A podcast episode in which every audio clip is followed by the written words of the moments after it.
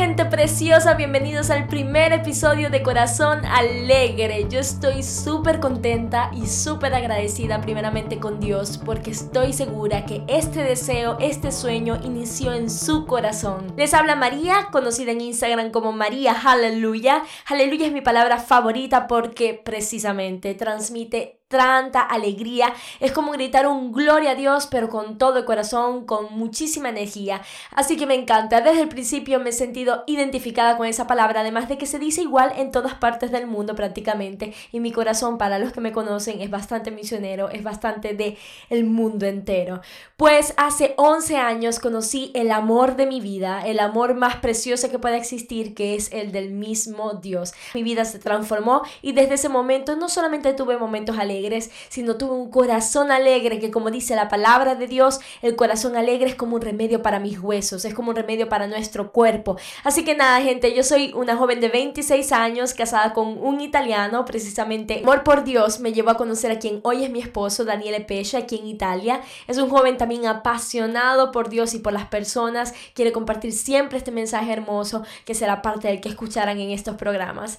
Soy comunicadora audiovisual de profesión, hija primogénita, tengo dos hermanos preciosos, dos padres hermosos que me han apoyado en cada cosa y les debo tanto a ellos. Gente, y como introducción a lo que será este programa, quiero darte un pequeño secreto de vida que nos ayudará a tener un corazón alegre.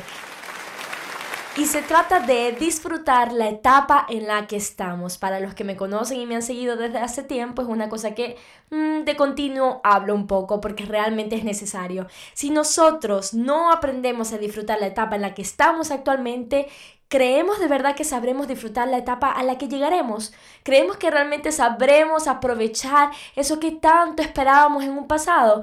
¿O simplemente será como que una vez que llegué a la meta que tanto quería, ah, me aburriré rápido, no la disfrutaré al máximo y tendré que comenzar una nueva aventura, un nuevo camino para llegar a una nueva meta?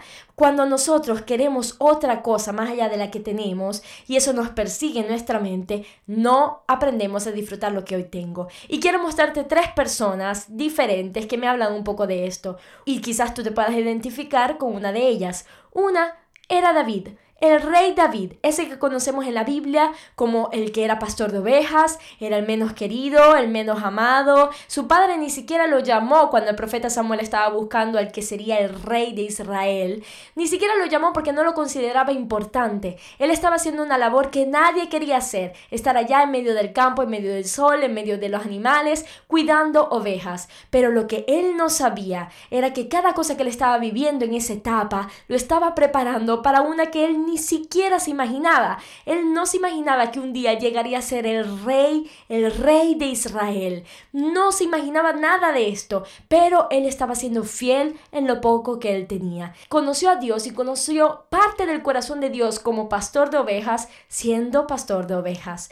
Tenemos otro ejemplo que era el de José. José era el soñador. José tuvo un sueño donde le mostró Dios lo que llegaría a ser, donde veía a sus once hermanos y a su familia postrándose delante de él. Él ya sabía su meta, sabía dónde iba a llegar, pero de pronto sus hermanos lo vendieron. De pronto cuando finalmente estaban en, medio del pueblo enemigo de Egipto, eh, llegando a una posición importante, lo engañaron. La esposa de Potifar lo tentó y dijo toda una mentira acerca de José y terminó en la cárcel. En fin, él pasó casi 20 años desde el momento que Dios le dio un sueño hasta el cumplimiento. ¿Ustedes se imaginan 20 años molestos, cansados con la vida, estresados porque decimos, Señor, ¿por qué no estoy caminando? ¿Cómo esto me llevará a donde tú me mostraste? ¿Por qué no estoy viendo el sueño que tú me diste? 20 años donde estamos todos angustiados y amargados. Sin embargo, yo veo un José que a pesar de que estaba en esos 20 años no se echó a dormir ni a morir, sino que aprovechó los dones y talentos que Dios le había dado, sabía interpretar sueños, interpretaba los sueños, fue el mejor en todo lo que hizo, él logró sacarle provecho a cada etapa, aún a pesar de que estaba siendo prácticamente un esclavo de otra nación. Y cada una de esas cosas lo llevó a la promesa de Dios. Quizás entonces eres como él, sabes a dónde vas, pero te encuentras en una situación que no te gusta para nada y lo que no sabes es que Dios usará esa misma situación para llevarte a lo que Él ya ha prometido. O Hay un tercer y mejor ejemplo que es el de Jesús.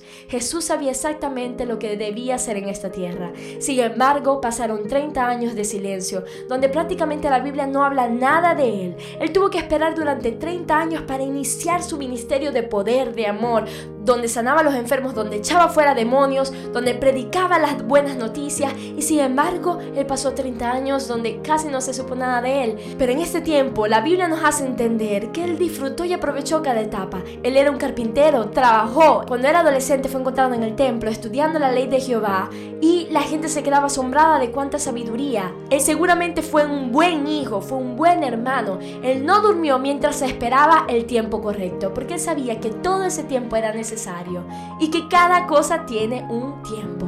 Y cuando entendemos esto y dejamos de luchar con nuestro presente, entonces logramos disfrutarlo, abrazarlo y amarlo. Yo no sé si tú te identificas con José, con David o con el mismo Señor Jesús, pero yo te invito a ser como Jesús. Sea agradecido con lo que hoy tienes y alegra tu corazón, porque el día de mañana llegará y cada día traerá un nuevo afán, nos guste o no. Gente, les acabo de dar un pequeño abrebocas de lo que sería una sección de alma, por ejemplo, y ya les explico de qué se trata. Corazón Alegre se basará en tres cosas fundamentales, el espíritu, el alma y el cuerpo, pues nosotros estamos conformadas de las tres cosas y en cada una de estas áreas se encuentran cosas diferentes. Por ejemplo, en nuestro espíritu es donde nace este deseo de conocer a Dios y adorarlo. En nuestra alma es donde se depositan sentimientos como el amor, el gozo, el odio, la rabia, la ira, los celos, la tristeza, de las cosas que estaremos hablando, pues deben salir de nuestro corazón si queremos un corazón alegre en nuestro cuerpo, pues nuestro cuerpo. El tener cuidado de lo que Dios nos dio desde nuestro cabello, nuestras uñas y todo lo que hacemos con nuestro cuerpo cada día. Entonces, gente, por ahora iniciaremos con dos episodios semanales, los martes y los viernes, y estaremos hablando en cada uno de ellos un tema diferente que tenga que ver con nuestra alma, nuestro cuerpo o nuestro espíritu. Tendremos invitados bellísimos y de muchísima bendición que seguramente tendrán tanto que aportar. Así que, gente, este fue solamente un abre boca de lo que será. Yo los espero en el próximo programa. Estoy súper contenta, agradecida por cada uno de ustedes y por las personas que formarán parte de este proyecto. Dios los bendiga muchísimo y de verdad los espero. Corran la voz. Si les gustó esta pequeña introducción, denle me gusta, compártenla con sus amigos, sus amigas. Háganle saber que aquí estará una humilde servidora que querrá llegar a su corazón para traer un poco de esa alegría contagiosa que tantos necesitamos. Suscríbete a este podcast desde la plataforma que me estés escuchando y si aún no lo haces, recuerda seguirme en mi Instagram María Aleluya o en nuestra página de Facebook o YouTube que se llaman Daniele e María Page, Daniele e María Page. Un súper abrazo, ahora sí me voy. Mantén un corazón alegre, dale sentido a tus días.